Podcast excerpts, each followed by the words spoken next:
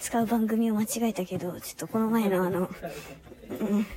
自分の番組でやればよかったけど、この前いただいた質問に答える練習をしよう。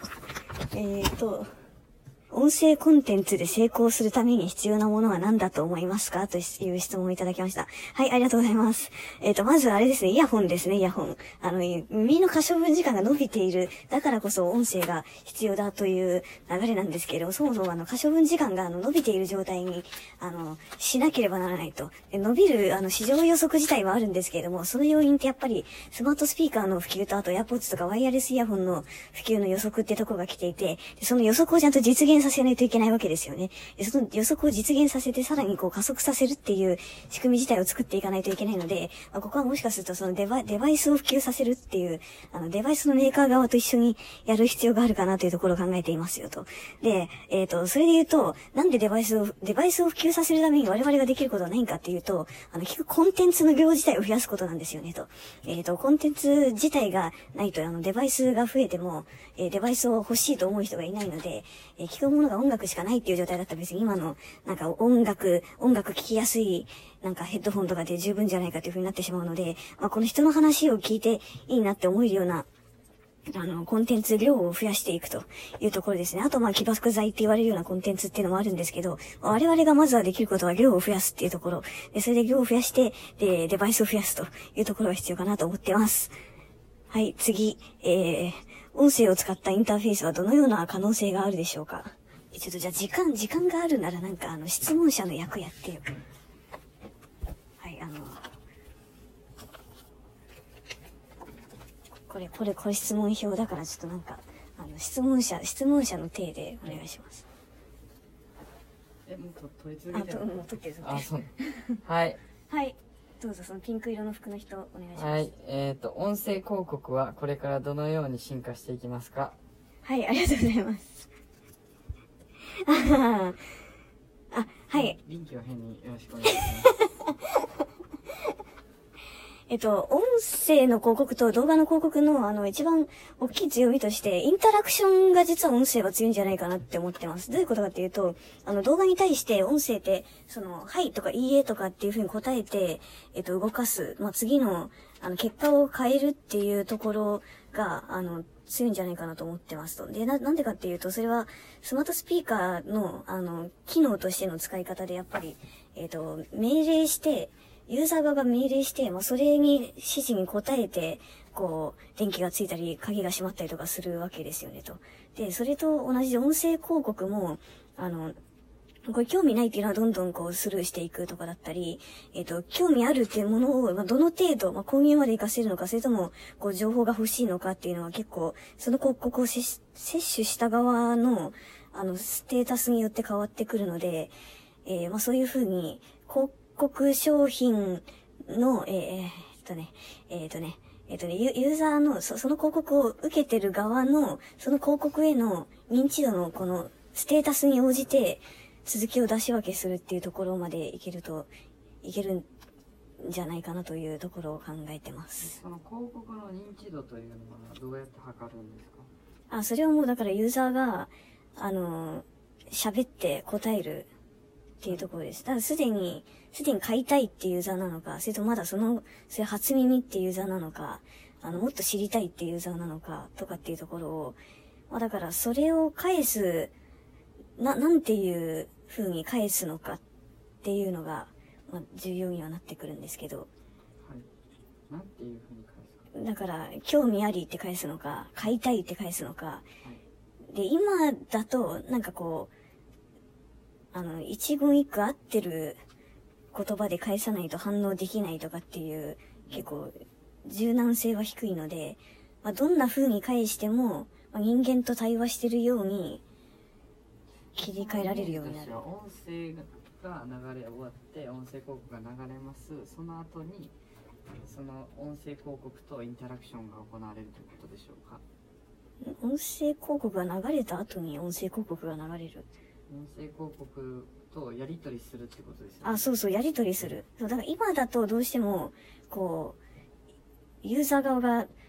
次次流してとかってこう言い終わって反応して、言い終わって反応してっていう風に、ちょっとやっぱり対対話が難しいので、その前にそれが受け入れられるのかちょっとよくわかんないんですけどどうですか？受け入れられるって何がですか？広告となんかやり取りするというイメージがわかんないんですけども。うん、まあそれはでも、今だからじゃないですか。で結構鬱陶しくないですか？そんななんかあの広告に答えないといけないみたいな。ああ、だから、あつまり答えてなければそれに関心がないっていうことだからどんどんスルーしていけばいいんじゃないですか？あなるほど関心があればそのあそうそうそう広告を読むことができてそうそうそう。ョンできるということですねそうです、そうでなるす。ほどです。ありがとうございます。じゃあ声はどのように消費喚起につながるのかを教えてください。消費喚起。喚起じゃないこれ何？ああ、消費喚起。そうねあの、うん。まあだから消消費に向けて、あの、どどういうふうに、えーど、ど、どんな役割をはい。していくかっていうことですよね。はいどのように消費のあ、はいはいはい。あ、で、そ、それで言うと、あの、これももちろん予測にはなるんですけど、直接買うっていうその背中を押すっていう部分よりは、どちらかというと、まず認知させるの部分はすでに証明されていて、で、まあそのラジオ CM が今まで売れてきたのって、もう耳は耳残りがいいからですっていう理由だけなんですよ。耳に入れたものは結構脳があの記憶しやすいですみたいなフリークエンシー効果って言うんですけど、あの何度も何度も帝京平成大学って言ってば覚えるみたいな。そこでラジオ CM 自体売れてるんで、まずはその、あの、名称を覚えさせるっていうその認知の部分ですよね。っていうのは、まあ、すでに既存産業でもありますよというのが一つ。で、えっと、今後はどちらかというと、例えば、海外のポッドキャストって、じゃあ、あの、ニューヨークタイムズってメディアはポッドキャストやってますよねと。それってもうデイリーで200万人とか聞いてるわけですよねと。で、それって、えっ、と、つまりメディア自体の、まあ、ファンたちがそこについてるっていう状態で、で、メディアの役割は、それ記事広告みたいなことやってるわけですよねと。その、えっ、と、ニューヨークタイムズの記事広告としてそこでコンテンツを扱う、あの、クライアント商品を扱うっていうことをポッドキャスト内でやってるわけですと。で、えっ、と、それっていうのは、つまりそのニューヨークタイムズ側のファンをつけるっていうのがその音声の役割で、で、そっから先の購入に至らせるとかっていうその記事、広告コンテンツがやってるのはニューヨークタイムズ側の設計によって決まる部分なので、まあその、えっ、と、購入につなげる部分というよりも、こ購入につなげるためのチャンネルを作るっていう部分が音声ができてる部分かなっていうふうに。興味を引く部分がうん声が強いけど、消費喚起するところっていうところはまた違う別のところが担うということなんでしょうか？うん、まあ、だから消費、消費までのプロセスを追っていったときに、その、なんて言えばいいのか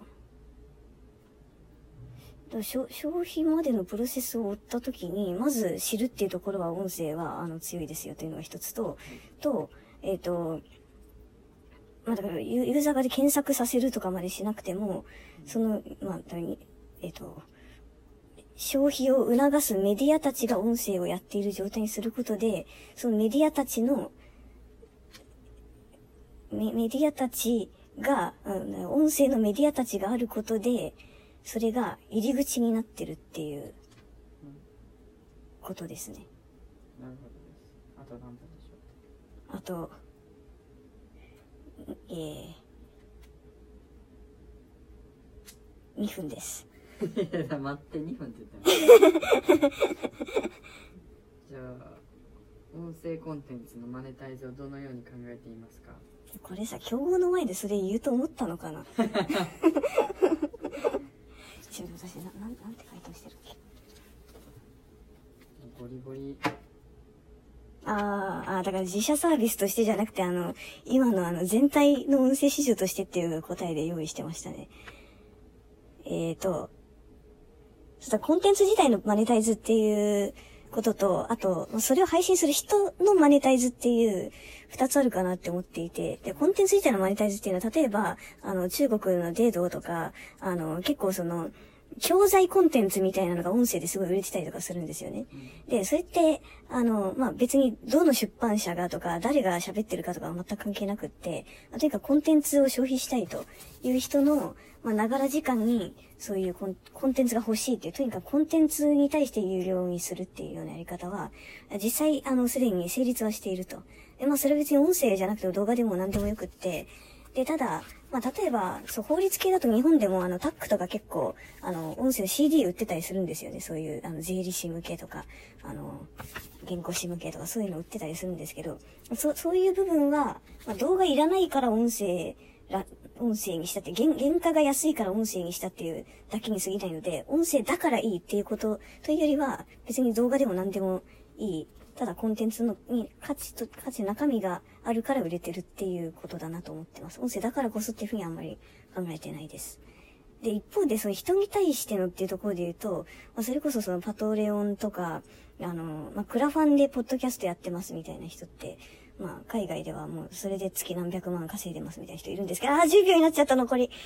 あの、そう、そういうのってやっぱ人に対して支援っていうところなんで、まあ、そこの、あの、人柄がね、あの、フィジカルにね、テキストよりも伝わらな